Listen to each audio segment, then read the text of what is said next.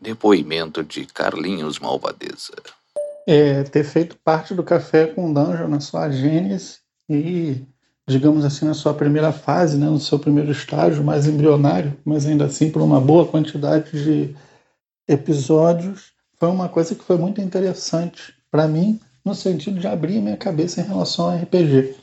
Ter tido contato com tanta coisa diferente, tantas pessoas diferentes e visto tantos pontos de vista, realmente ajudou a construir para mim o RPG que eu tenho hoje. E também me dá um orgulho de saber que, mesmo que por um período somente da história, eu pude fazer parte é, do café, que eu acredito que seja um dos projetos de RPG mais bacanas que tem, assim, voltado ao pessoal que gosta de estudar mesmo, de analisar, de teorizar, né? Tipo a, a nerdada grossa aí, tipo eu e vários outros, eu acho que somos fanáticos pelo café e essa nova maneira de falar de RPG que ele trouxe, né? Nova velha maneira, né? Porque não foi o primeiro, não foi o café a fazer isso, mas é, no Brasil se tinha muito pouco, né? Desse nível de, de análise de RPG antes do café. Isso é uma coisa que eu é, fico muito feliz de ter participado por um momento e de.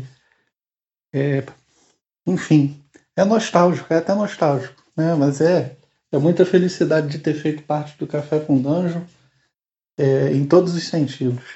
Um abraço aí para todos os ouvintes. Você pode mandar um depoimento seu falando como é que foi sua relação com o Café com Dungeon ao longo desses mil episódios? Você ouvir e maratonou tudo? Você começou a ouvir agora? Está tá começando a pegar os episódios? Qual a tua relação? Trouxe alguma coisa maneira? Como é que foi o, Café com Dungeon na tua vida? Fala aí para mim, para mim, que eu vou botar teu depoimento aqui. Se você mandar áudio, eu boto em áudio, senão eu faço uma leitura do seu depoimento pra gente ir botando essas declarações aí a respeito do Café com Dungeon ao longo das, das 50 edições que faltam até o episódio 1000. Então, é isso aí, estamos na contagem regressiva oficialmente. Monsters Manual é aqui que a gente vai abrir a D&D Cyclopedia de hoje. Esse livro, eu acho que foi um dos livros que eu mais curti. Assim que eu peguei ele, eu falei, nossa, aqui tem aventura para anos e anos a fio. E a impressão não era errada, não. Esse livro, ele populou minha mente com monstros e com desafios que passaram anos e anos e não acabava. Eu, infelizmente, não posso dizer que visitei todos os monstros, todos os locais, todas as possibilidades que ele apresenta, mas eu posso dizer que isso aqui foi um playground muito legal para mim. Desde Griplis e de Golems e de. Pô, de tudo, todos os tipos de Golem, desde os Githyanks, os Githzerai e os demônios que não eram demônios, mas tinham os Batezu e todos os gigantes. Cara, o Monstros Manual da segunda edição, ele não somente era um livro, um bestiário, né? Interessante, pelos monstros, mas por tudo que ele criava em volta deles. E é isso que a gente vai ver hoje na D&D Cyclopedia. Papai, você quer café? Café com o quê? Café com dente.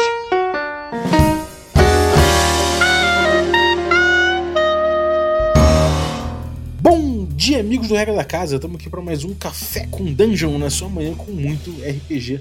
Meu nome é Rafael Balbi e hoje eu estou aqui bebendo meu, meu delicioso café da Ovelha Negra com um olho de beholder pendurado aqui, nem um chá. Tá ficando gostoso, tá ficando interessante. A gente vai falar hoje do Monsters Manual e você pode ouvir o podcast tomando um café delicioso como o meu da Ovelha Negra. Agricultura familiar, pequenos produtores, sem dejetos industriais, sem ranho de catoblepa, sem nenhum problema relativo a, a dejetos industriais. Então, chega aí, cara, e vai no ovelhanegracafés.com.br, utiliza o cupom Dungeon Crawl tudo maiúsculo, você consegue um preço especial. Se você quiser um preço ainda mais especial, você pode se tornar um assinante do Café com Dungeon. picpay.me barra Café com Dungeon, a partir de 5 reais você já ajuda muito a gente e, pô, já participa aí de um grupo de Telegram muito maneiro, além de receber conteúdo extra e participar de sorteios dos nossos parceiros. Então dá essa força pra gente e ainda bebe o café mais barato. Mas vamos lá, vamos abrir o Monsters Manual do AD&D segunda edição na nossa Cyclopedia. Bem-vindo, Eduardo Spor. Beleza, cara, que bom estar de volta aí falando sobre AD&D, cara. Olha só, estamos de volta aí no tempo, né, cara? cara, eu, pô, a gente, a gente numa, numa, da mesma geração aí, né, cara? Então, acredito que quem a gente dera, cara, eu sou mais velho. Quem dera, é, quem dera. É, mas é, mas é, cara, mesma geração. Porque eu tenho certeza que você é que a segunda edição foi a edição do, do pô, que você mais de introdução, que né? mais teve, uhum. é que você teve ali aquele momento de introduzir o D&D e pegar o AD&D. Cara, conta aí, cara, tua tua relação com AD com o Monsters Manual do AD&D segunda edição. Ah, cara, bom, o Monsters Manual, ele na verdade, eu acho que ele veio ser um grande parceiro de viagens, vou colocar assim, pela questão anatômica, né? Porque quem é da nossa geração lembra muito bem que antes né, do Monster Manual, que aliás foi até uma, não diria uma revolução, mas algo inesperado, né? Porque o que se tinha era um Monster, um monster, monster ou Monstros, Monstros Compendium, né? Que uhum. era um, um, um, arquivo, né? É um, um, diário, é como se fosse um diário, assim, né? Era, é, enfim, coloquem na internet para vocês verem como é que era. Era algo assim muito desconfortável de você levar na mochila, né? Ele tinha o seu Sim. lado bom, né? Porque você podia incluir lá os, fich, os fichários, né? Tipo, tipo, é um fichário, né? Tô tentando lembrar a palavra aqui. E aí você é. inclu, incluía, né? E, eu nunca gostei tanto, é, não só pela, porque era é, difícil de levar, pesado, mas eu me lembro claramente que as folhas é, elas, elas, elas saíam, né, rasgavam tal, né? É. É, então, assim, ficava desconfortável o negócio, né? E aí, quando veio o, o Monster Man, é, Monstros Manual, né? Que eu tô aqui na frente e vendo o nome é Monster Manual, porque hoje em dia é Monster Manual, né? Então, quando é. veio, quando apareceu esse livro, que tinha mesmo é, formato ali do, do Player's Handbook, do, do Dungeon Master Guide, né? E do, do e aí você começou, é, pô, legal, pode levar na mochila mais fácil, compiladão com todos os monstros que tinham sido lançados até então, praticamente todos, né? Então aquilo foi um, foi um alívio assim pra gente, eu acho, né? Facilitou bastante pra gente carregar, pra gente ver, pra escolher monstros novos, né? E, e não foi assim logo no início do AD&D não, foi lá pelo meio já. E um livro interessante, cara. Um livro que um grande amigo aí de muitas noites de, de jogos aí. Ou inimigo, né? Ou inimigo, né? Ou é, os inimigos, né? é. É, cara, é inimigo da noite. Agora, é, realmente, essa coisa do fichário era, engra, era, era, engraçado, porque a galera que não tá ligada, né? Quem viveu essa parte do, do ADD das, da, da segunda edição, com certeza vai lembrar você tinha as caixas de cenário, né? Eles não vendiam normalmente o livrinho solto, né? Você tinha as caixas, eram os boxed sets, você tinha Forgotten Realms, você tinha, é, sei lá, você tinha vários aí, você tinha Spelljammer, você tinha Dark Sun. E no meio, né, desses, dessas caixas que você comprava, vinham essas fichas dos monstros ali. E aí você pegava isso e botava dentro do, do, do, desse fichário maior, né? Então você ia juntando ali os, os, monstros que você tinha em Forgotten, que você tinha em Ravenloft, você ia botando ali, juntando, fazendo o seu, o seu, a sua coleção, né? Como, como o, o Spor falou, você às vezes perdia, né? Ele, ele, rasgava ali, era uma coisa meio ruim. Você tava folheando, ele dava uma rasgada. Era, era uma tradição que... né? Aquele, buraco, aquele é... buraquinho que você coloca o fichário, né? É. E aqui no Brasil a gente tinha um, um, problema ainda que era o padrão, né? O padrão de fichário americano é, de, é diferente do, do, do, padrão que a gente tinha normalmente aqui de fichário. Uhum. Então você tinha uma certa dificuldade de encontrar o fichário com o mesmo número de furos. Eu Sim. lembro que durante um tempo isso foi um problema. Então eu ficava, ficava solto, né? Ficava muito de ficha solta. E o Monstros Manual compilou. Então é um bestiário, né? É, a gente pode dizer que ele é um bestiário, né? Ainda que não, não tenha sido. Ele, ele não tem essa, é, essa característica de, de trabalhar na, na diegética da coisa, né? Ele é um. Ele é um. É um manualzinho, né? Ele, ele tem aqui a, a ficha de cada monstro, né? Ele não, ele não tenta fazer como se fosse um um, um cara que foi numa expedição e catalogou, né? Ele não tenta fazer Sim. isso. Mas, por outro lado, é, é, um bestiário, né, cara? A gente pode dizer que ele é um Sim. bestiário. E colorido, né? Porque o, o, o Monstros Compêndio era preto e branco. E só para Não é, não é para uma correção, porque não é correção nem nada, mas assim, é, existia mesmo essas fichinhas que vinham dentro das caixas, né? É, mas você também comprava é, o, o, as fichas é, num, numa pasta separada, lembra? É, tinha Sim, de Caratur, por exemplo, né? Então, o mais comum Sim. era isso, né? Então, assim, é, só para lembrar isso aí que. E aí veio colorido, né? E, e às vezes com outras é, outras é, interpretações do, dos mesmos monstros e tudo mais. Foi interessante, cara. A gente, para mim, foi essas duas coisas, né? A, a natu- é, o formato que facilitou e também a possibilidade de conhecer novos monstros que para eu conhecer talvez eu tivesse que comprar um fichário de algum mundo que talvez não não fosse tão acessível e aqui tinha tudo, né? Então facilitou bastante. Sim. É, eu nunca tive, eu nunca tive esses, esses, esses fichários, e- essas pastas, né? Eu, eu tive sempre compilar no meu. E isso, é- essa coisa da tradução do fichário vem do D&D Basic, né, cara? Lá de trás eh, já tinha essa coisa do de 81 lá, já, já, já rolava essa coisa de ter o fichário. É uma, é uma coisa curiosa. Agora, cara, falando do livro em si, né? O livro, ele me trouxe uma coisa, assim, quando eu comecei a usar, eu era muito novo. E eu usava pelas estatísticas dos monstros, né? Então eu olhava e falava, ah, esse aqui é forte, eu botava. Ah, esse aqui é fraco, eu botava. Mas com o tempo, quando conforme eu vim amadurecendo, né, eu vim percebendo que ele tem coisas muito interessantes, que ele não traz somente a ficha do monstro, obviamente, mas ele traz todo, todo um trabalho em cima de contextualizar o, o monstro, né, cara? Assim. Ah, eu, hoje em dia também é assim, mas é, eu acho que tem uma coisa que é interessante ali. é, eu não sei nem se é bem fácil, fácil, né?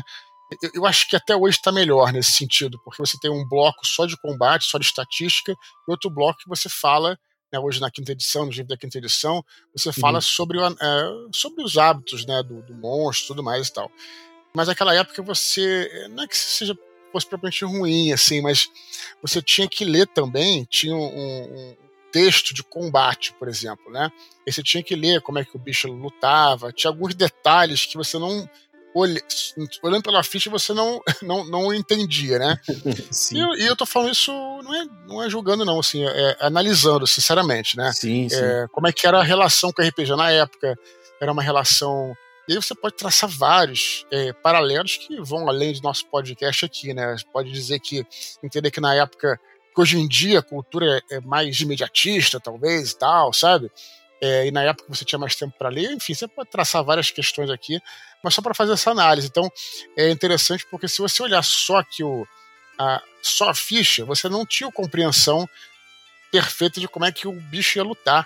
Né? Você tinha que ler mesmo, né?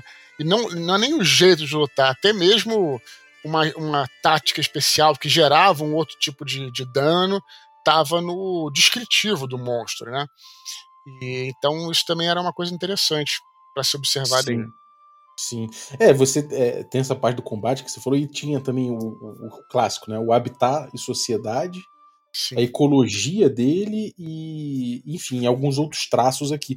A gente, é, fazendo essa comparação com a quinta, né? A gente vê que essas coisas do, da ecologia, do, do habitat, da sociedade, eles colocam, eles, eles diagramam de uma forma mais, mais clara, né? E de certa forma eles, eles tentam integrar isso mais com game design.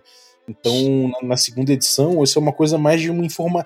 É uma coisa que a gente vê também no GURPS, por exemplo, que ele tem uma coisa de trazer mais informação para te dar bagagem, em vez de tentar colocar isso dentro de um esquema de game design, né? Mas ainda assim é muito, é muito legal da gente ver que que existe todo esse contexto do monstro, né, cara? Botar o monstro no contexto. Então você olha uma, sei lá, a descrição de uma criatura dessa e em cima dessa descrição você acaba podendo fazer uma aventura inteira, às vezes, com base numa de Claro, um monstro. né? Lógico, lógico. Isso aí é uma coisa que. É, é bom, é até bom falar aqui mesmo, né? Eu acho que isso. é, eu realmente. Né, eu, eu diria o seguinte: é, até se você pensar em termos de campanha, é, é- é- é menos um pouco. Mas se você pensar no design, na preparação de uma aventura. É, eu eu fi- fazia muito isso. Eu jogava muitas aventuras one-shot no Mask of Red Death, né? Eu pegava aqueles monstros manual do, do Ravenloft, por exemplo, tudo, e escolhi um monstro que ia ser o, o- o monstro daquela aventura, né, cara? E até interessante, Uhum. porque Mask of Red Death, pra quem não conhece, é um Ravenloft, 1890, na Terra Gótica e tal. Os personagens são mais fracos, então você conseguia escolher um monstro interessante, né, um monstro... E aí você fazia aquilo como se fosse o, realmente o, o- o motivo da aventura, né? isso você pode também trazer, logicamente, para o medieval. Com certeza foi o que você acabou de falar. Então, assim, é isso mesmo. É, é, é, eu sempre, sempre não, mas muitas vezes me pontuei e norteei aí nas minhas aventuras é por um monstro específico, né? Olha só, então aqui vou. É, o, o, o chefe, o big boss dessa aventura aqui vai ser um Lich.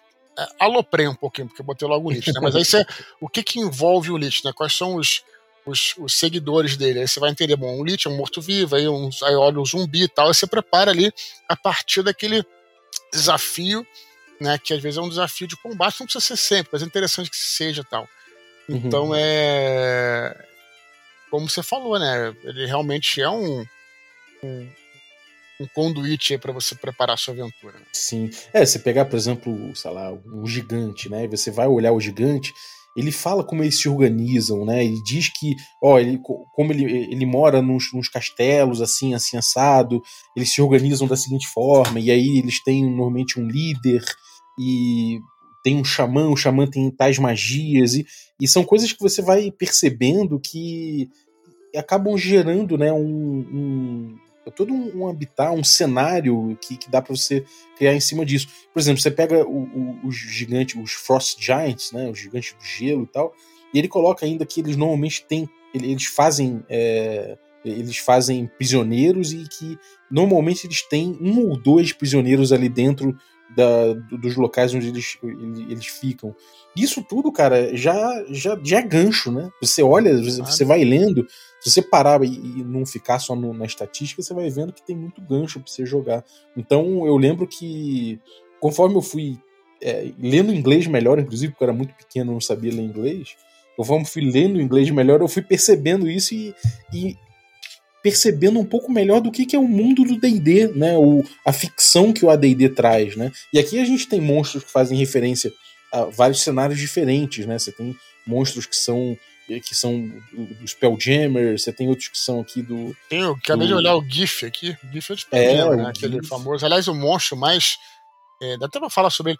O monstro mais é, zoado, né? Do, do, do, do cenário, eu acho que é esse GIF, né? Que era o. Você lembra dele? Que é o, o, o hipopótamo, né? O, o hipopótamo, ah, sim, né? é o, é o do, do Spelljammer hipopótamo com, com a pistola na mão, né, cara? É, não, isso foi. Isso, isso era, era motivo para eu falar, quando eu queria falar para não jogar Spelljammer. Olha só que coisa ridícula aqui, o hipopótamo e tal. Mas eu nem, nem acho que, enfim, eu acho é maneiro, maneiro, né, maneiro, mas assim, era o que a galera falava para contribuiu assim para essa fama ruim do Spelljammer um pouco no meio, sabe? essa história, sim, sim. né? Sim. É. O outro, outro, outro bicho também que eu acho que você falou do Lich, né? Uhum. O, o Dracolit também era uma coisa espetacular no, no Monstros Manual, porque também tinha bastante material sobre ele. É que era de Forgotten, né? É, exatamente. É um tema central de Forgotten, né? Sim. Você falou aqui da. Olhando a, as estatísticas, eu, eu, acho que também vale a pena falar. Vocês já falaram disso em outros programas, né? Mas acho que tem lugar aqui. É uma estatística que eu sinto muita falta, na verdade, hoje em dia, que é a moral, né? Uhum. A moral é uma é, é, é, é, o que eu digo, o AD&D ele tinha uma, uma, um direcionamento que era muito de ensinar os novatos, entendeu? É, não puxando o saco para AD&D, que eu acho que todos têm o seu lugar, mas eles, é, os livros da literatura né, do, do, do AD&D, da segunda edição, ela, ela é feita de maneira que você, para fazer com que o novato entendesse como é que funcionava aquele poder, aquela, enfim, aquilo dentro de um, de um contexto, né? Eu não sei onde é que eu estava falando, lendo sobre isso, eu acho que já falei aqui, talvez. Uma vez eu estava lendo um, um, um, fórum e o cara queria fazer, estava perguntando como é que fazia dois long rests por dia, né? Quer dizer, o cara é, não tinha noção de que é, isso, o long rest, o short rest, hoje em dia na quinta edição, são ferramentas narrativas. O cara era puramente mecânico. Por quê? Porque, não criticando como é que é hoje em dia, mas quem foi, quem veio do AD&D tem a noção de como é que as coisas funcionam dentro de um ambiente narrativo. Então a literatura do AD&D era muito boa nesse sentido, né? Sim. E eu tô falando isso por quê? Na questão da, da moral. Porque é, muita gente pensa isso, pensa como se fosse um videogame, né? Os os, os monstros eles vão sempre lutar até o último de forma absolutamente fanática, né? e, e, e, e, acho curioso essa parada, porque né? E a moral, ela, ela era um, a moral, ela era um, uma estatística, né? Uma, uma, um, uma maneira, né? Um mecanismo que você usava para saber se o monstro ia fugir ou se não ia fugir, porque, né? Os monstros muitas vezes não são é, fanáticos, né, cara? Então, é, a moral você jogava um, um determinado dado, enfim, não vou entrar em detalhes, para saber se o monstro fugia ou ficava no, no combate, ou enfim, o que, que ele fazia tal. Isso eu achava legal do AD dele, tinha realmente uma. puxava essa coisa um pouco do roleplay, né? É, claro, é, puxava é, é, roleplay. É coisa... aí, aí, eu não tô falando que não, não, não, enfim, que hoje não tenha isso. Mas é, são coisas que poderiam ser observadas aí, né? É, com mais carinho aí, atualmente, até pelos mestres, independente de qualquer coisa. É, hoje fica muito ao sabor do mestre, né? Botar o, o, o, as criaturas para fugirem, né? Antigamente isso era uma coisa mais mecânica, tava ali. Inclusive, eles têm o atributo, né? Moral como atributo. E você. Como funcionava? Você tinha que jogar. Você tinha que jogar o dado e tirar. tirar acima do, da moral do, da criatura para a criatura fugir. para ela desistir da luta, né? Pra ela se entregar, ou enfim, para ela para ela perder. Ela falou: ó, chega, perdi, perdi, tô me rendendo, vou fugir, não, não dá mais para mim. E aí você tinha alguns casos que você acionava essa rolagem, né? Então você tem aqui, o, por exemplo, o, um titã, né? Que tem até o desenho aqui, é um desenho meio do Hércules, né? Ou algo assim. Você tem que a moral dele é fanático. Né? Então você tem um nomezinho para isso, né? Para inclusive trazer um pouco essa ideia da, dentro da ficção, né? Tipo, ele é um, ele é um fanático, ele tem 17 ou 17 18. Então você tem que rolar o dado e tirar mais do que isso para que ele fuja.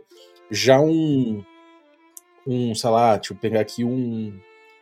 Uh, tem um, o, to, o Eater, né? O, comedor de pensamento aqui. É um, parece um, sei lá, um cavalo marinho, uma coisa meio. meio não um cavalo marinho, não, mas sei lá, uma coisa meio marinha, um esqueleto meio marinho, assim, com uma energia azul em volta. Ele tem a moral dele é baixíssima, é 5 e 7, entre 5 e 7, e ele é instável. Então ele já traz ali uma característica para você entender como a criatura se porta, né? Como é que ela funciona dentro ali do, dos limites dela de combate e tudo mais, de, de, de, bravura daquela criatura. Né? Uhum. De autopreservação também, né? Você falou uma coisa muito, muito interessante. Não, e aí, cara, você vai, você vai observando nessa construção de quem, de quem, de como eles apresentam os monstros, aí tem uma coisa curiosa, que é, por exemplo, você pegar aqui o, o não só o XP, né, o, o, valor do XP, mas você tem também o, o tesouro, né? E o tesouro é uma coisa que eu demorei para me ligar, né? Você tem um tesouro que normalmente é uma letra e é, eventualmente é a letra vezes 5, vezes 2, ou então é só a letra. E é aquilo ali é um, é um sorteio que você faz no, no livro do mestre. E o sortear o tesouro era uma coisa que informava muito sobre a criatura, porque cada tipo de criatura tem um tipo de tesouro. Sim. E aí, cara, você, sei lá, se você rolar um Hobgoblin, por exemplo, e rolar de acordo com o que eles dizem aqui, você vai rolar vários Hobgoblins, porque tem o número de quantos aparecem, tem o tesouro que eles têm no lar, por exemplo. Então, você vai acabar descobrindo que de repente aqueles, aqueles Hobgoblins ali, eles têm uma espada mágica, que aquilo vai informar que, é, que, que, bando é aquele, né, cara? Isso vai dar um monte de elemento de jogo também, o próprio tesouro que eles têm, né? Sim, sim. É, fala também aqui é, é, quantos aparecem, né? Na, se, se, você rola isso também, né? Para você saber quantos, né? E na época o XP ele era, ele era é, o próprio XP, né? Você não fazia, não era com o challenge, é, challenge rate, né? Que a gente tem hoje em dia. Sim interessante que você ia muito pela, é, pela, pelo, pelo feeling, né, cara? Você olhava o hit point, você olhava o XP do cara tal, você colocava. Hoje em dia já é uma coisa mais mecânica, né? Aí, na verdade, até um elogio, no caso. Né? Você faz lá, é, é, você vê o challenge rate, aí vê quanto se tem um grupo com quatro personagens, vai funcionar direitinho e tal. Então uhum. aqui era muito a, mais a coisa do feeling, né? Interessante isso que, que a gente pode observar, né? Mas uma Sim. coisa que eu queria destacar também são os dragões, cara. Os dragões que é, a gente tem os dragões cromáticos e tal, mas eu, é, eles compilaram, eu acho que até inventaram, isso eu não sei, não tenho informação interna, vários, é, vários tipos de dragão, né? Eu, Uhum. eu acho que foi na primeira vez, talvez eu esteja errado, né? Porque eu, que surgiram os dragões é, neutros, né? Que eram os dragões de gema, não era isso? Se eu não me engano. É, você tinha os dragões de gema e tinha os metálicos, né? E os cromáticos, que são os normais. É, tinha os, os, os, crom- os- os metálicos já tinham, né? Que é, o, que, é o, Sim. que é o dourado, né? O que já tinha. E surgiram os dragões de gema, né? Que são, que, é o- que são os dragões neutros também. E aí outros dragões, tinham aqui, ó, vou até, tô até olhando aqui, que eu achava legal, que era o Shadow Dragon, né? Que era o É. Lembra que tirava XP? Era bizarro isso, né? O. Breath Weapon não era esse que o Breath Breath Weapon dele tirava é, nível, né? Tipo, era assim, um Energy Drain, era assustador o negócio, né? Então, Sim. legal foi reunir essas, todos esses novos dragões, né, também. É, tinha também o dragão tartaruga, o Dragonete, que era o Fairy Dragon, né? Isso é uma coisa. Realmente, os dragões não é bem foi- caprichado aqui. Não foi a. é, o Dragonete tem um episódio do Caverna do Dragão sobre, sobre Dragonete, né? Hoje tem todos os Cavernas do Dragão no YouTube, vale a pena é, procurar. Só um comentário, foi legal, que era o, a Ca- Caverna das Fadas Dragão. Já era a terceira temporada do, do Caverna do Dragão, já era aquela a temporada que foi a pior, né? Mas vale a pena ver porque tem lá os, os, os Fairy Dragons lá. Sim. É, cara, o, o, o dra- os dragões eles capricharam e você tinha ali, né, uma evolução, inclusive de ficha, dos dragões, é, tipo, desde os mais. Do, do mais fraquinho até o mais pesadão, de acordo com, com a idade, né? Então você conseguia variar muito o dragão que você ia botar. Você podia botar um dragão mais jovem para uma, pra uma party mais, mais, mais, mais iniciante. Você podia botar o- os dragões mais pesadões, aí eles fazem magia, o caramba. Então realmente você consegue. Cara, é, é muita coisa, assim. É, é mais dragão do que você provavelmente vai conseguir jamais usar na tua campanha, na, na, tua, na tua vida, né, cara? É muito dragão, né? É, no AD&D, os dragões, eles eram mais modulares, né? Você e tinha que montar eles, né? Não só na questão, você falou a questão do tesouro, que também tem que montar um pouquinho e preparar, mas você não tem como pegar, isso é interessante, uma característica mesmo. Aí no caso também do próprio D&D, inclusive do Monster Companion, não só do Monster Manual, né? Mas o Uhum. dragão você não consegue pegar a ficha e jogar, você tem que montar o dragão, né? Você tem que Sim. descobrir aqui qual é a, a, a idade dele, e aí você vai ter que ver, preparar ele antes para você poder jogar, né? Com hit points, tudo, senão você não consegue mesmo, cara. Sim. E os dragões, eh, dragões de gema também tinham eh, poder psionico, eu tô vendo aqui. Eu não lembrava disso. É, você tem. E você tem o. Como você falou, o Shadow Dragon, ele tem o, o Energy Drain quando ele faz a baforada dele. E aí você tem, sei lá. Você tem cada dragão, ele tem uma baforada específica, né? Tem o dragão do, do- de ácido, tudo. Mas isso é uma coisa que eu acho que ficou pra mim, pelo menos, né? Minha experiência pessoal, né? Isso eu, eu descobri isso tudo por esse, por, por esse material isso, aqui, sabe? isso, isso, não, exatamente. É por isso que eu tô dizendo. Provavelmente a gente, esses, esses monstros, né? Eles estavam em algum. Espalhados por algum, mon, por algum mundo, né? Por algum Uhum. é, suplemento de mundo. E aqui eles foram reunidos, né? Então tem muita coisa interessante mesmo. Sim. Uma outra coisa interessante desse livro, antes da gente cair em algumas criaturas legais, Eu tava, já ia começar, tô esperando você. é, eu vou Fala aí. puxar, eu vou, eu vou puxar. Eu tô Mas antes olhando queria- tanta coisa legal. Falei. É, Eu queria comentar que esse livro, no fim dele, ele tem uma coisa muito interessante. Que ele, ele te, te ensina a criar o monstro dentro desse, de- desses moldes aqui que ele tem. né? Então ele tem uma ficha em branco ali, que eu ca- cansei de usar essa ficha em branco aqui. Criei Uhum. muita Xerox e criei muito monstro em cima. Então é uma, era uma diversão à parte, assim, você poder criar. E outra coisa interessante é que no segundo apêndice dele, ele vinha com tabelas de encontro aleatório, né?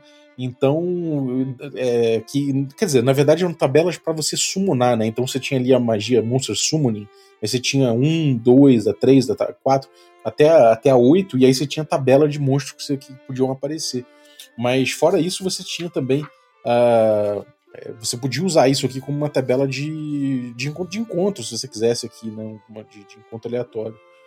Ainda tinha um Appendix 3 com NPCs, então ficava fácil utilizando essa, essa fórmula aqui de você criar grupos de NPC. Isso me ajudou muito, porque era um, é- era um problema, né? De fato, você ter que montar um, um- um grupo de NPC, em vez de você ter que fazer o personagem, né, fazer todos os personagens que tinha ali, level a level e tudo mais, aqui você resolvia de uma forma mais, mais rápida, eventualmente sorteando algumas coisas, sorteando item mágico. Então isso facilitava muito. Né? Eu usei. Eu, isso só vim utilizar muito tempo depois, né? Porque eu, na, na, época eu não me dava conta, eu deixava esses apêndices de lado e tudo mais. Então, quando eu vim é, entendendo melhor o, o, como eu podia utilizar esse livro, eu passei a utilizar mais é, esses, essas tabelas aqui. Não só de geração de NPC, mas eu usava as tabelas de, de Monster Summoning, né? Que é de, de, de invocação da, das criaturas. Eu usava muito como um, um, uma tabela de encontro aleatório, porque ele até coloca de acordo com o terreno, né? Então isso ajuda muito. E acabou que eu utilizei, foi talvez a primeira vez que eu, que eu usei tabela de encontro aleatório junto com a Rule Cyclopedia, que era um pouquinho mais completa nesse ponto. Mas é, vamos lá. Vamos... Só, só foi uma experiência própria, engraçado, eu, eu, quase nunca usei, nunca usava quase essas tabelas que eu, era um mestre que eu planejava, até hoje planejo um pouco menos hoje em dia mas eu planejava aventura antes, né? então separava os monstros todos e tal. Então, é, não, era, não, era, uma característica minha usar muito ponto aleatório, não. Uhum. Sim. É, eu, eu tem alguns jeitos interessantes de usar, né? Um, um é você ter é, você montar essas tabelas de acordo com o terreno para ter uma possibilidade de ter um, uma pressão, né? Uhum. Isso é uma coisa que, que, com o tempo eu vim descobrindo é, que, que, dá para utilizar de um jeito interessante. Você coloca é, dentro. Acho maneiro, assim. Não tô é. falando que não, é, não vale, não. Só, só... É, é, é, E outra coisa interessante também que, que dá para utilizar, é, isso tem um episódio que eu fiz aqui em cima da Rule Cyclopedia. Dá para utilizar de forma mais limitada aqui, pegando emprestado essas tabelas aqui também de, de Summoning mas que você consegue de repente utilizar isso como um é como, como um jeito de preparar, sabe? Como um oráculo de preparação. Sim. Então você de repente você tá meio, meio travado, não tá tendo uma ideia, aí você rola na tabela, tira aqui de acordo com o ambiente, aí você vai na criatura, começa a ler a criatura, começa a entender, ó, você queria uma, uma criatura na floresta, lá você tinha essas tabelas, você puxa a criatura e começa e aí a descrição dela já começa a te levar para imaginar como seria aquela floresta em que, que aquela criatura mora, sabe? Que seja um elfo, né? Você tem aqui é, elfo como uma criatura, então você pode utilizar os elfos e, e ler as descrições deles que eles vão te dar bastante informação. Então acaba, acaba que é um exercício, né? Você acaba utilizando como exercício também que é muito interessante. É o, é o, são as criaturas como geradoras de aventura, né? Uhum. Que eu acho interessante. Mas vamos cair no, no, numas criaturas maneiras aí que a gente tem utilizado, ou que a gente acha maneiro. Vamos lá? Vamos, lá, eu queria falar aqui que também foi. Lembrando mais uma vez aí que, para o nego não ficar chateado, porque tem aquela coisa, né? A gente fala que é a primeira vez que eu vi no, no livro, alguém vai falar, não, mas aquilo foi do Forgotten Realms e tal, tudo bem. Tô dizendo assim que foi nosso primeiro contato, né? É, foi pessoalmente. Meu né? contato né? com o Arcane, cara. Arcane, que é um, um, Não sei nem se pode chamar de. É um monstro, um monstro mesmo, né? Mas eu achei legal porque saiu, do, saiu um pouco, o Arcane, ele sai um pouco do, do, do, fantasia medieval tradicional, né? A gente jogava muito na época e ficava procurando coisas diferentes. E o Arcane é, tem alguma coisa de alienígena nele, né? É, uhum. Ele é uma, um ser, né? Aliás, parece meio humanoide alto, assim, sabe? Tipo. É, e ele, uma pele assim, mais azulada, assim, né? Mas parece um, um homem, assim, alto tal. Você sabe que não é um ser humano, mas é uma coisa semelhante. Ele tem esse poder de abrir portais dimensionais, né, cara? Então ele funciona um pouco como um ser meio mestre dos magos, né? Que ele uhum. é, não tá ali para lutar, né, cara? Assim, você até pode lutar, logicamente, com o Arcane, mas é um, uma criatura inserida na aventura e que é, te dá uma grande, um grande leque criativo, sabe? Para você. É um cara perfeito para te contratar para uma aventura, para te incluir, para te numa aventura, né? É, é, pode usar ele como um mecanismo para algum momento de uma aventura, como se fosse encontrar um sábio, o sábio te mostra um portal, ele é o perfeito para isso, sabe? Eu uhum. já gostava, sempre gostei, a gente comecei aqui falando, brincando, tá falando mal do Spelljammer, que, não, não, que, eu acho bar, que eu acho um barato, eu sempre gostei, é, eu nunca fiz uma campanha de Spelljammer, mas eu sempre gostei de inserir os elementos de Spelljammer nas minhas campanhas, nas minhas aventuras, eu achava um barato a nave, a história da nave, sabe? Como é que ela uhum. se movia e tal. E, e, o Arcane é uma coisa, é, é um, um, né, um, seria um, uma criatura perfeita para ser esse ser que singra o espaço, né? Assim como os Iritides também, mas é o Arcane que a galera que está escutando hoje deve conhecer, mas é, foi a primeira vez que eu vi, achei um barato, assim, bicho meio uma coisa meio Duna, assim, não que o Duna é... tenha assim, mas um lance assim diferente, entendeu, cara? Sim. Do tradicional. Então, já na letra A. É, e ele é um cara azul, né, com uma roupa, uma roupa meio, uma roupa, sei lá, como é que eu vou descrever essa roupa, mas é uma roupa meio de ombreira, né, pada reta assim, com, com uma fenda no meio, um, decotão. Ele é azul, careca, os dedos longos e umas pantufas, né? A ilustração tá bem maneira. Não, e parece tá um, estiloso. Parece assim desses filmes de ficção científica antigos, sabe como é que é? É, exatamente. Exatamente. E ele é um cara que tem como defesa, né? Ele tem invisibilidade e Dimensional Door. Dimension é por isso que eu falei que ele é uma coisa meio é. mestre dos magos, né? É.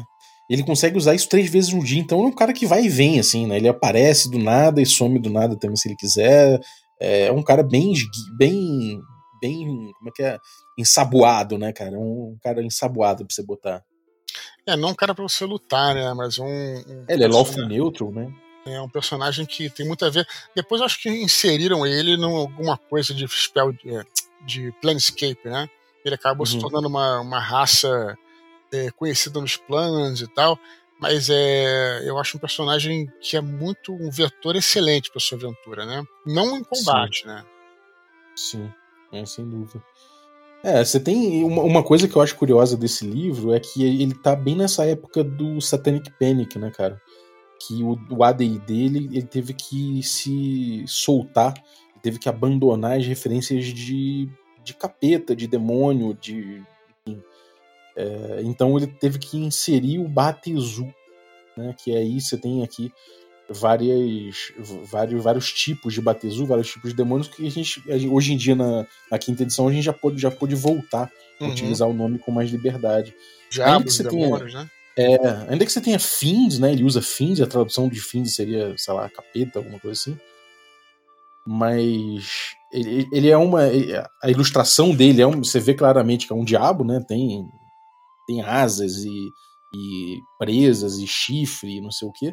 Mas obviamente que é, é, um, é um jeito ali que, que eles encontraram de, de fugir um pouquinho do Satanic Panic, né? Sim. É, eu, eu tenho uma, uma, coisa, né? Se fala muito isso, né? Que, que é, se critica muito essa parada, né? Que eles é, recuaram, né? Frente a essas críticas todas e tal. Particularmente, como jogador e como mestre, engraçado, eu nunca vi muito problema. Eu até gostava do Batezu do Tanari, né? É, eu, vou te falar até, eu vou te falar até por quê, cara. Porque, assim, eu tenho os livros, inclusive, antigos, a primeira edição tal, tinha aquelas coisas. É, hoje em dia até tem, de novo, nada contra tal, é, é Beuzebu e tudo mais. Mas, assim, é, eu, eu, eu enxergava, assim como eu enxergo quando eu vejo, sei lá, um, um Zeus, né, ou, ou um Thor no meio de um mundo de AD&D, é, para mim aquilo era uma coisa meio dissonante, sabe, cara? Tipo, porque eram é, criaturas da Terra, né? Então, assim, como é que funcionava nesse mundo de fantasia? Então, assim, Sim. nada contra, mas assim, eu realmente não, não via problema porque eu entendia, né, que tudo bem, em qualquer lugar do universo vão ter demônios, demônios é uma palavra, né? Não é um nome, assim, vamos dizer assim. Mas eu não via problema, do, do é, diferente do que muita gente criticava, né? Na época é, ficava revoltado. A gente era adolescente, né? então o pessoal se revoltava. Ah, tem que botar o Lúcifer, não sei o que e tal. E cara, mas o Lúcifer é uma criatura da mitologia hebraico-cristã, cara, sabe? Tipo, porra, o que, que vai ter a ver com Dragonlance isso? Vai ficar dissonante e tal. Eu vi um pouco dessa forma engraçada. Então eu, eu é, particularmente nunca vi muito problema com essa questão do batismo. Eu achava maneiro, inclusive, os nomes, sabe, cara? É. É, mas isso é uma opinião pessoal, logicamente. Né? É, eu, eu, na época, eu não me ligava simplesmente. Pra, tipo, eu via é. que era uma coisa meio demoníaca, mas você tem tanta criatura chifruda, vermelha, né? Com, com, que acaba é, sendo mais um, assim, né? Eu, eu não. Eu, não, é, eu, me ligava, moleque, eu, não... eu me ligava porque teve uma lenda, né? Essa história que né, que tinha o livro foi proibido, depois até, que na verdade era o Monster Man da primeira edição, eu até tenho aqui depois. Tem lá os bichos todos, aliás, uns desenhos horrorosos, inclusive. Mas assim, é... e aí, claro, era proibido, você ficava louco, né? Ah, vai ter, tem lá o. A tinha história que tinha o. Nem, nem tem Lúcifer, né? Mas tem lá o. É, é, Moloch, assim, alguns monstros que eram os demônios da, da mitologia mesmo, né? Então, Uhum. aí ficava uma história que a, que a igreja proibiu, nem sei se foi bem esses detalhes, né? Mas, mas aí ficava aquela coisa, né? Aquela, aquela mítica, né? Da, da história do, dos, das paradas e tal. E eu não me ligava também, não, assim, sabe, cara? Sinceramente. É, cara, eu, eu, eu curti. Eu curti bem, usei Tanari, usei Batezu, são dois criaturas que eu tive o prazer de usar. Claro que eu usei num contexto muito mais porradaria do que, do que plot. Faltou plot pra muita porrada, mas foi gostoso, foi gostoso, eu lembro bem. É, enfim, teve, teve essa coisa do Batezu. Queria trazer algum outro, cara, que você, que você leu, tem Ah, sim, uma também memória foi, gostosa? também foi é, nesse livro que eu tive também o primeiro contato com um dos monstros que eu acho que é um dos melhores monstros do AD&D, do Dungeons and Dragons, né, que é o Doppelganger, né? Doppelganger, eu me lembro que quando eu vi o Doppelganger e li, né, essa é, sobre ele, eu me lembrei, me lem- me lembrei, ó, tô que nem o Cebolinha, me lembrei claramente do Crew, né? O Crew, aquele filme antigo, que é um clássico, né?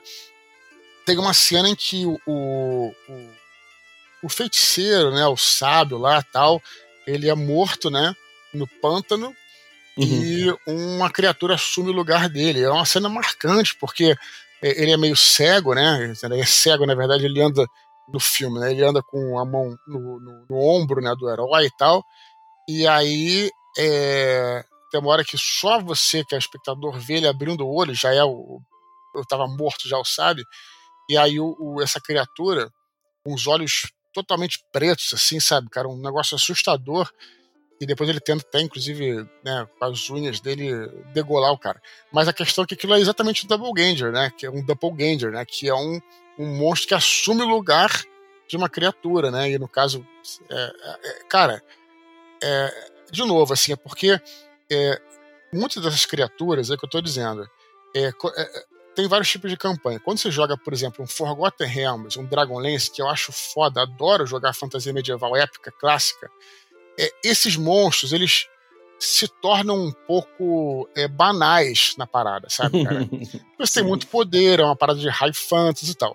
Quando você vai jogar, por exemplo, eu não vou nem voltar pro Mask of Rare Death para não puxar muito o saco, mas quando você joga um Ravenloft, por exemplo, que é uma coisa mais low, pelo menos, né, enfim, hoje a gente fazia uma coisa mais low profile, mais terra, né, mais, uma coisa mais de terra medieval, esses, essas criaturas ganham, né, porque um Doppelganger, ele é, porra, um, um monstro plot, quer dizer, ele é um monstro que ele, é, é, você pode fazer uma, pô, foi uma aventura de, de investigação, cara, sabe, procurando um doppelganger, sabe, de uma cidade, sabe, o quem que matou, é eu, porra, é, é um monstro foda pra isso, sabe?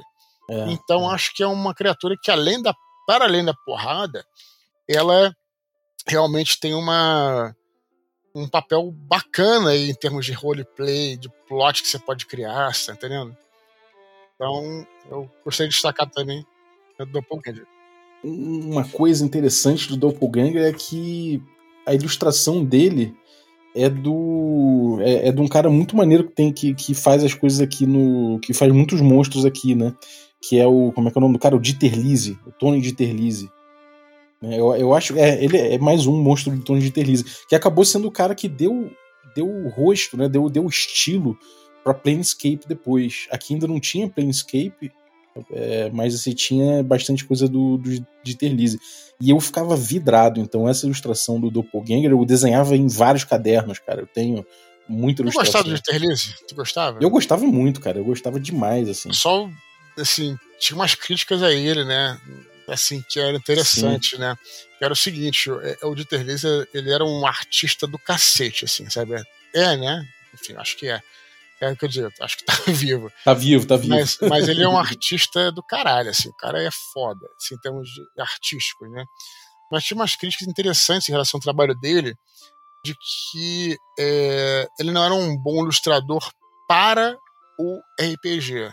No seguinte Uhum. sentido, assim, porque os monstros que ele desenhava é, eram é, alguns muito parecidos com os outros, que tinha poucas caras. Por ele ser um artista, né? Ele querer, como qualquer artista, exercer sua criatividade, Ele não ficava- né? ele não ficava tão preso a alguns parâmetros que talvez sejam necessários para você manter o padrão de uma espécie, por exemplo. né? Então, quando você vai ver lá o, o Landscape, né, o, o, o Tiflin, cada Tiflin tem uma cara diferente, entendeu, cara? Um, uma Uhum. orelha pontuda tal, você não consegue ser, Parece que você não sabe se é um Tiflin, se é um elfo, se é um semi-elfo, sabe? Você não estabelece o padrão. Hoje em dia você sabe o Tiflin com aquele, aquele enfim, é, é, o, chifre e tudo mais, sabe? O rabo, tudo.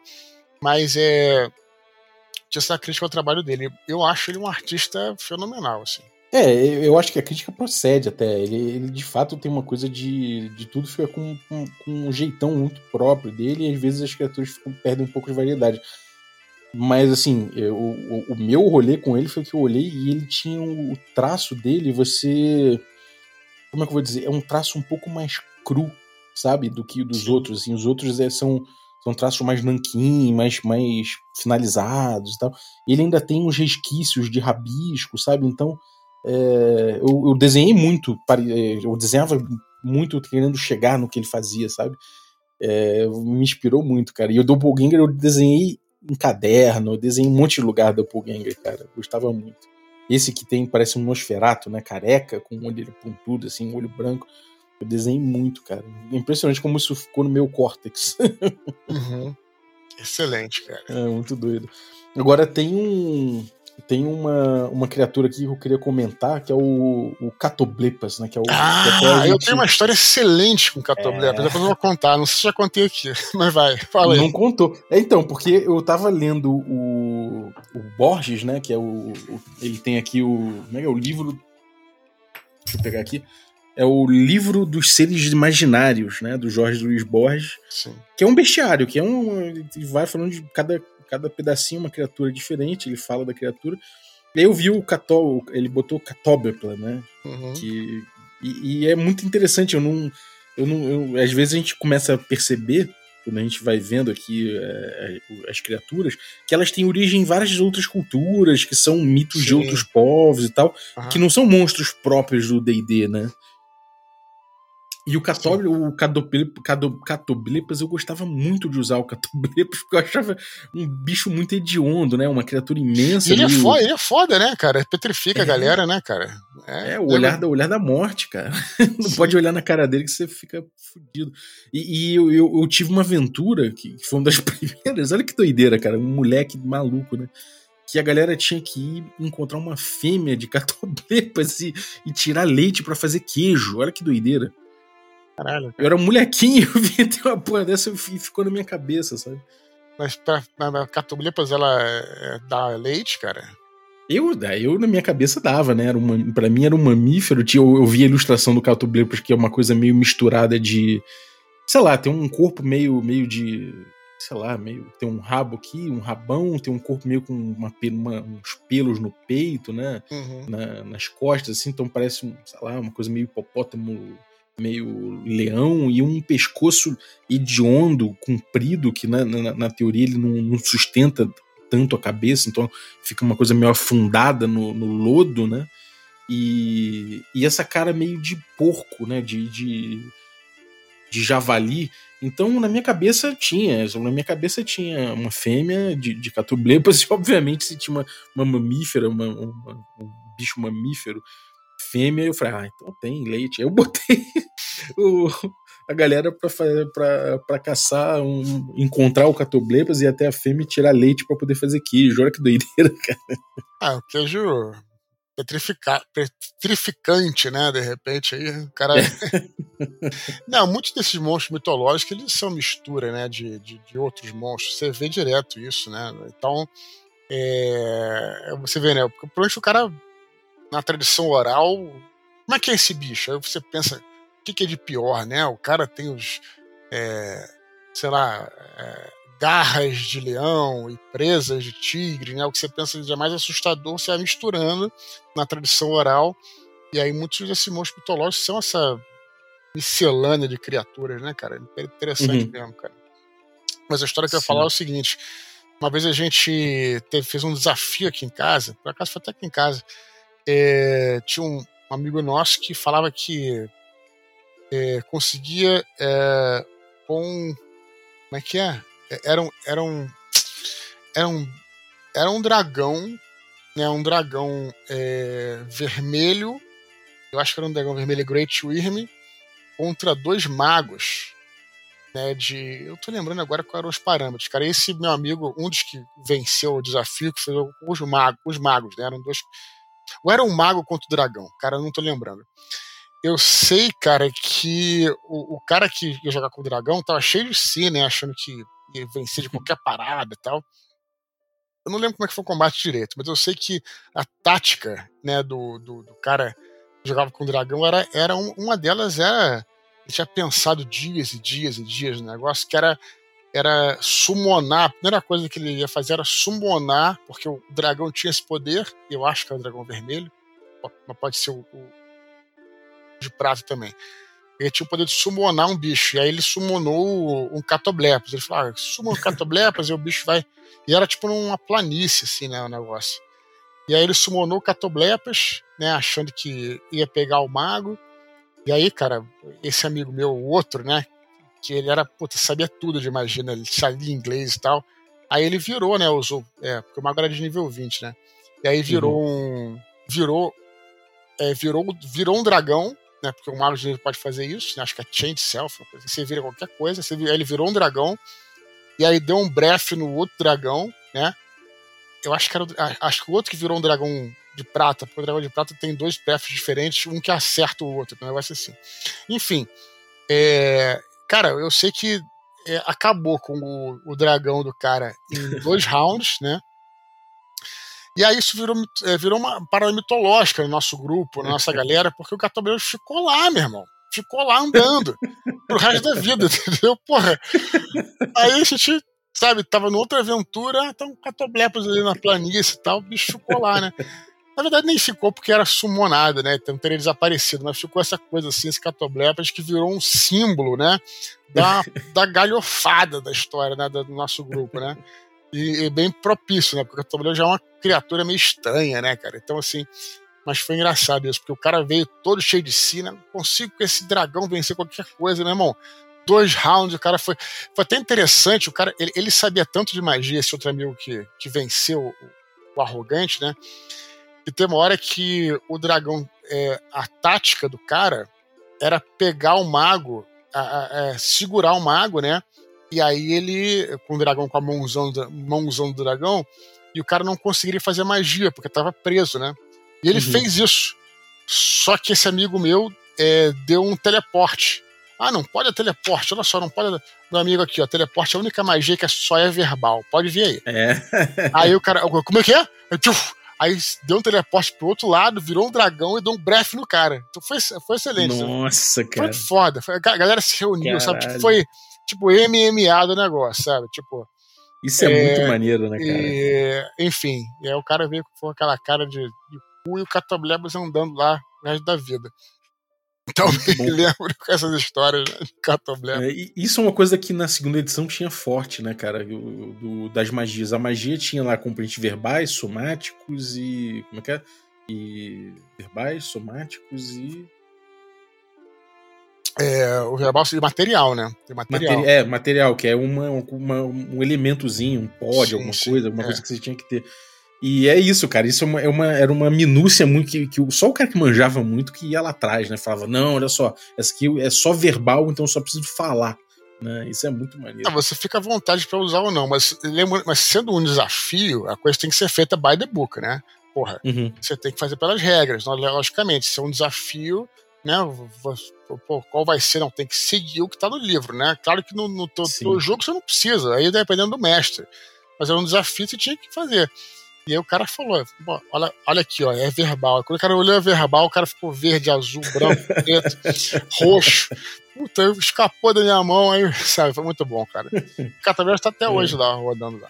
Eu trouxe o Catoblema muito pra ouvir teu, o teu conto sobre isso também. Você sabia? Já, eu já falei em algum lugar isso? Então, você comentou no, no, no Instagram, recentemente eu botei uma, uma foto Aham. do Catoblepla. Ah, eu comentei? Do, do Ah. Borges. Você comentou que você tinha um conto interessante sobre ele. Ah, boa. É, Então, porra, tá aí. Eu não bom. lembrava disso, mas entendi. Legal. Então, aqui no. E, e só pra terminar o, Cato, o Catoblepas, né? Aqui ele fala sobre. Eu tava lendo e ele- provavelmente foi daqui que eu tirei a aventura. Ele fala que o Catoblepas ele se. ele se. ele acasala é, com uma Catoblepa. Se ele encontra uma Catoblepa, ele se, ele se encontra pra acasalar e tem 10% de chance de ter um filho, né? Um filho único. E Nossa, aí fala com que. filho, porra. Isso assim, É, quer dizer, ou então só fizeram, deram uma zinha, né? Aí tudo bem. Mas, É. São 10% de chance, e aí um catoblepa pequenininho tem, tem metade do HD. E, inclusive, isso é um dado interessante, né? De como o ADD tratava o HD. Quer dizer que uma criatura jovem ela tem menos HD do que uma criatura alta. Então, enfim, é um parâmetro interessante pra galera ter aí do que, de como se tratava uma criatura mais fraca, um idoso, uma criatura mais velha. Enfim. Mas aí ele fala que você tinha chance de encontrar, né? Quando você, você tivesse um, caçando um catoblepa ou depraça com um tinha chance dele estar em acasalamento. Então provavelmente foi daí que eu tirei a ideia de, um, de, de tirar um leite de catoblepa. Então, Fala em leite, tem a história também que, que isso eu vi recentemente num fórum, até comentei lá no Nerdcast que a gente gravou, acho que foi lá que eu comentei, do cara que. O druida que virava. é, é, vaca, né? Pra vender leite. Ganham dinheiro assim, cara. O cara virava vaca pra, pra sair Sim. vendendo leite, né, cara? Que fase, né, meu irmão? Puta que pariu. Que fase! Mas isso, isso- essas coisas são, são fantásticas do, do ADD, né? do DD de forma geral, né? Sim. Essa brincadeira que você consegue fazer em cima da- das coisas ali que o livro traz, né? Sim, é. Mas, enfim, tem um cara que. Uma outra criatura. Eu, eu vou falar duas seguidas aqui, foi mal, mas eu, eu Claro, vou claro. citar o Death Knight. Esse, Ah, esse, esse- esse, esse, esse, na verdade, esse primeiro contato que eu tive foi, foi em Dragonlance. Mas Uhum. vamos lá. Diga lá. O Death Knight ele é um clássico, né, cara? Realmente o Death Knight eu usei muito. Eu usei ele em várias, em várias ocasiões. E ele é fortíssimo, é muito porque os atributos dele são muito fortes. Ele tem 75% de resistência mágica. Na época eu era maior mestre que gostava de, de, enfiar a porrada no- no- nos jogadores e botar um desafio alto, porque os jogadores também enfiavam porrada em mim. E tinha essa coisa de ter espada mágica, né? E ter ali uma espada de life stealing, ou ter uma, uma espada de, de dancing, ou uma de quickness. Podia ter uma two-handed mais quatro. Então eu lembro que os jogadores muitas vezes vinham a mim e falavam: E aí, cadê aquele Death Knight? Não vai aparecer, não? Porque eles já estavam de olho na espada do cara, sabe? então isso é muito maneiro, porque o Death Knight chegou em determinado ponto da campanha que a galera se- já tava se sentindo seguro pra quem querer enfiar porrada nele pra pegar a espada. Foi Aham. muito maneiro, foi muito maneiro esse. É um risco, né? Eu, eu, já- eu fazer o contrário, né? Eu já não. Praticamente nunca usei Death Knight nos meus jogos. Eu já usava muito dragão, assim, porque o dragão você consegue. Você consegue se safar quando você vê que você tá se fudendo, né? Você vê que toma um breath, aí você sai correndo. O problema do Death Knight, pra quem não conhece aí, na verdade hoje tá diferente, porque, né, tá um pouquinho mais gourmetizado o jogo, a verdade é essa. Mas na época tem a história do save, save or die, né, cara? Então, assim, não tinha conversa. Né? Se você enfrentava o Death Knight, você tinha tantos hit points lá, o cara te matava e acabou. Né? Que tem a história do Power Word Kill, né?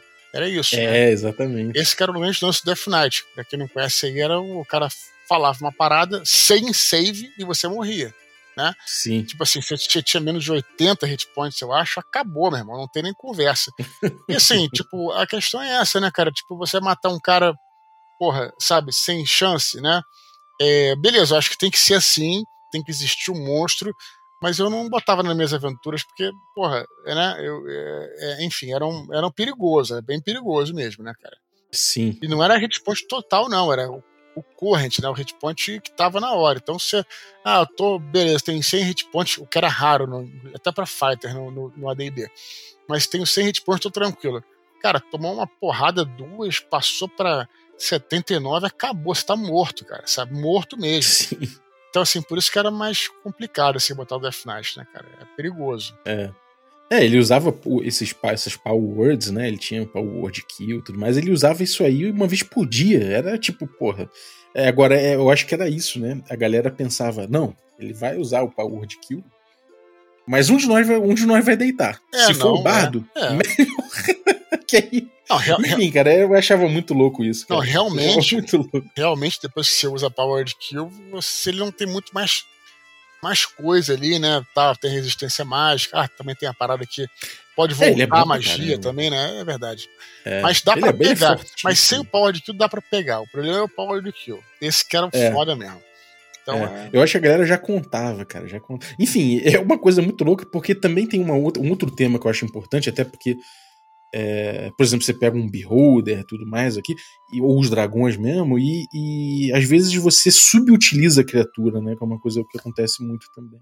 Você não consegue utilizar todo o poder dela, ou sei lá, o grupo às vezes resolve no primeiro round, sei lá, segurar o, maluco pra ele não soltar magia, ou sei lá, enfim, dar o- tentar dar o jeito de- de de vencer a criatura e às vezes você começa com uma pessoa só pensando aquilo, você não se preparou o suficiente subutiliza a criatura e o grupo dá um pau na criatura, né? Você já teve algum, algum rolê assim? O É, sim, sim, sem dúvida nenhuma, né? Mas é que tá, aí que tá o negócio. Você, é o que eu digo. Você, é, se for colocar criatura, é pra usar, né, cara? O que eu digo é aquela coisa que eu fiz, não foi exatamente uma crítica, mas assim, hoje tá mais gourmetizado. Hoje quase não tem save or die, né? Você pode Uhum. ter chances, outras chances, outras chances, outras chances e tal. É um estilo de ver o jogo. Eu não tô dizendo que é ruim, mas te dava também, quando você tinha essa, esse save or die, né, essa possibilidade de você morrer de primeira, de prima, te dava um outro sabor também de perigo pra, pra, pra aventura, pro jogo, né, cara? Sim. Então, é, no caso nem é save or die, né? No caso era die, né? Se tiver realmente você. Mas tem muita, muita magia que era realmente, você se falava no save já era. Então, assim, é, tem que usar um monstro, né, cara? Como é que ele. né? Senão, realmente. Ou então você assume que você não vai. Também tem isso. Tinha um amigo meu que ele assumia que ele não matava personagem, né, cara? Uhum. E aí ele fazia tudo pra sacanear os personagens, né? Mas aí vira uma galhofa do caramba, sabe? Tipo, É. enfim, é, acontece. É, eu acho que tem muito da idade também, cara. Eu, eu- eu- eu- quando eu era moleque, né, realmente eu, eu fui amadurecer. É, isso é uma coisa interessante. Eu vim amadurecendo junto com o livro, sabe? Então, eu lembro que ele me acompanhou tanto tempo, porque às vezes eu lia de novo e descobria muita coisa nele, né? Até porque eu tava aprendendo a ler inglês, eu tava Sim, é, sim. me preocupando com outras coisas do jogo, eu tava começando a entender o RPG por outros prismas. Então ele me acompanhou durante, durante muito tempo, acho que muito por conta disso, né? Então, é, o subutilizar o, o- a criatura não acontecia só pela estatística, às vezes acontecia pelo, pelo que o livro podia entregar e você não, não- simplesmente não usava, né? Tem um monstro aqui que eu tava tentando encontrar, que eu não achei, cara, mas que aqui no Monsters Manual ele dá 310 de dano. Eu tô tentando ver qual é, mas logicamente que é um erro, né? Eu acho que é tipo um desses gigantes aí, mas. É um dos gigantes. Eu não acho. é o- Tinha aquele Crypt Thing, eu não lembro qual era o rolê dele. Não, esse não acho era, que era um Era gigantesco. tipo um gigante, eu acho que era uma coisa assim. Ele jogava uma pedra, eu acho que era esse, só que eu, tô- eu até procurei antes aqui e não achei.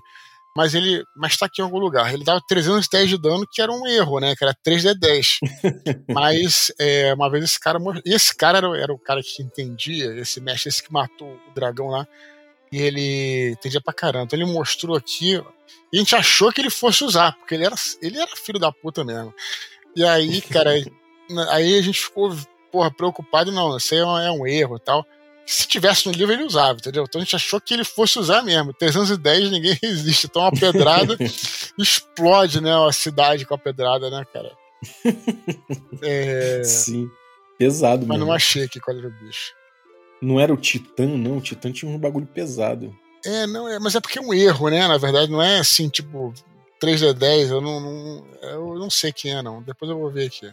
Tentar Uhum. encontrar de novo, te falo. É, uma coisa que eu lembro que, que rolava também é que tinha o, o, o lance de, do tamanho. Muitas vezes passava batido por mim. Então, tipo, Uhum. o, o Titã, né? Como a ilustração parecia muito com o Hércules da Marvel, do Titã, para mim eu interpretava logo no início, né? Que eu peguei. Pra mim era, era, era o Hércules da Marvel igual, tá ligado? Então era um cara do tamanho dos, dos outros personagens, assim, que eu uhum. descrevi o cara ali na fazenda, sei lá. E. E, pô, só que era um cara pesadaço, né, cara? O Titã é muito pesado, era muito porradaria. E, e eu, porra, outro também que eu, que eu não me liguei no tamanho na primeira vez que eu usei foi o próprio Tarrasque. Para mim, o Tarrasque era muito menor do que de fato ele é. E eu cheguei a usar porque ele era fodão nos atributos no, e na porradaria. Então eu usei essas criaturas de um jeito, de um jeito muito, muito aquém do que eu podia ter usado da primeira vez, né? Da primeira vez que eu utilizei. Eu devia ter o quê? Sei lá, 12 anos, 13 anos. É, mas é melhor você, você né, é, beneficiar os jogadores do que você né, errar para ferrar com eles, né? Então é. acontece é. às vezes você subutilizar a criatura, é normal isso aí, mas enfim. É, vai aprendendo, né? Sem, sem problema. Traz mais um aí, tem mais algum que você separou? Cara, eu, eu já que eu falei é, coisas. É, eu falei, eu destaquei por acaso monstros aqui que nem são monstros poderosos, né? Assim, são monstros mais de roleplay. Então eu vou nessa mesma. Essa mesma vibe aí. Eu vou destacar é, os Broken Ones, cara. Os Broken Ones é, ah, são sim. monstros próprios para você usar. É, então, de, novo, eu, eu já utilizei eles em Raveloft, né? Tinha uma, um jogo de Raveloft que era, era uma coisa um pouco cutulesca, assim, sabe? E, e, e, são criaturas bizarras, né? Porque eles são costurados, né, cara? Assim, são seres que foram pegos, usados em laboratório, e aí meio Frankenstein, assim, só que tem pedaços, pedaços de bicho também, tá um negócio meio Ilha do Dr. Moreau, né? Naquele, nesse filme, né? Que, não é isso? Sim. Não é isso? Não, o Dr. Que, né, esse filme que eles fazem experiências na ilha e tal. É, com criatura, um bicho. Criaturas com, com bichos e tal. Então é sinistro, cara. A gente é, já usou isso em Ravenloft, foi sinistro. E é um, um, um é, de novo, assim, são, são monstros que servem para você criar uma aventura toda em cima deles, né, cara? Sim. E nem necessariamente de porrada, não, sabe? Mas que é, são seres assim que, que, que são interessantes para porque como é que eles foram aprisionados, né, libertá-los, enfim, várias paradas que podem, podem ser feitas. Depois eles viram, viram eles são maus, né, também. Enfim, uhum. então vou destacar esse Broken Ones aqui como uma criatura de roleplay também. É, eu usei um Broken One uma vez, que foi o seguinte: o grupo tentou invadir uma torre de um mago. Um mago bem, bem filho da puta. E eles enfrentaram um golem de, bro, de bronze que o cara tinha animado lá para enfrentar o grupo.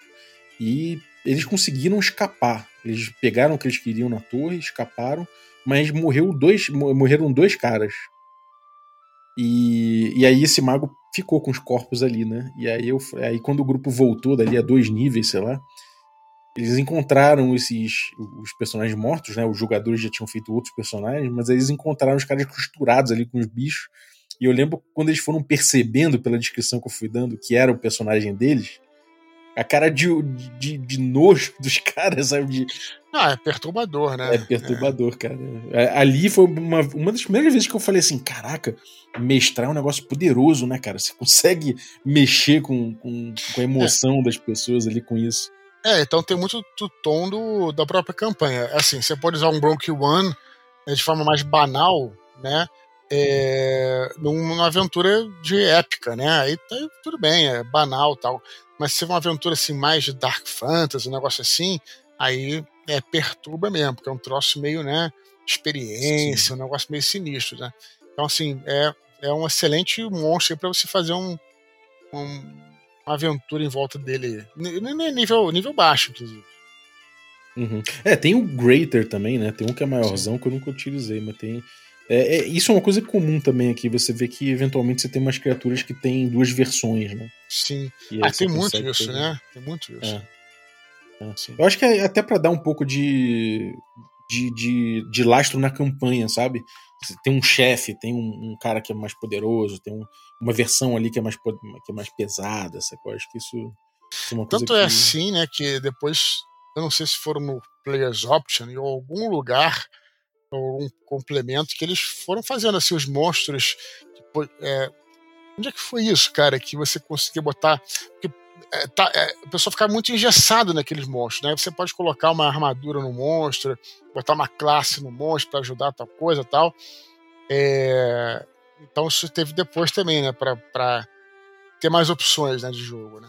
Sim. Tinha um personagem que era proibido usar na mesa porque quinta série, que é o Kuotoa, né? E aí virou Kuatoa, Kuatoa. Eu lembro que ah, nunca você pensei botava... nisso, engraçado. Nossa. E olha que meu humor Cara. é bem, é bem idiota. Cara, né, nossa, isso aí, esse bicho quando entrava na mesa, cara, a galera não perdoava. Ah, o Kuatoa ali, é o Kuatoa. Proibido, cara. É muito engraçado. E tem, e, e tem outro também que, que a, gente, a gente utilizou isso no. Que era, o- era, mas aí era outro, lance, não era de sacanagem, não. Era, era- era- mas a gente, a gente utilizou. Não sei porquê, apareceu. Sempre apareceu o Berrir. Berrir é uma, é uma criatura que a gente, a, gente, a gente usou muito na campanha, assim, muito, muito numa campanha que a gente jogou. E o Berrir é tipo uma cobra, né? Um, uma cobra, uma coisa meio, meio lagarto, assim, com várias patas, sacou? E. E o Berrir, cara, eu lembro que o Berrir aparecia e a galera moía de porrada também. É uma outra criatura que eu acho que eu sempre utilizei mal, cara. Sempre utilizei mal. Ele não tinha um negócio de. Eu, tô, eu não olhei aqui, mas não é um negócio. Ele não tinha uma parada de eletricidade, lightning bolts, não é isso? Sim, ele soltava, ele soltava um lightning bolt e você conseguia pegar o chifre dele para fazer, para tirar a tinta necessária para você fazer um scroll de lightning bolt, Sim. entendeu? Então acho que e, e normalmente a, gente- a galera botava do tipo, ah, um mago contratou o grupo para enfrentar o Berrir. Eu- e aí eu achava que ia ser tipo, sabe aquele que- aquela, aquele encontro final assim? Uhum. A galera chegava e moía o, o, o Berrir de porrada mesmo. Tinha um, uma vez a gente jogou uma, um, um jogo que tinha que era um dungeon, né? E era interessante que tinha a câmera do Berrir e tinha uma anticâmara, né? E a anticâmara era toda de, é, de pedra, né? E ele abria a câmara, né? Abria a anticâmara, cuspia lightning bolts lá dentro. O light bolt porque tinha essa regra, cara, engraçado. Ele ficava ricocheteando na anticâmara, sabe? Tu, tu, tu, tu, Sim.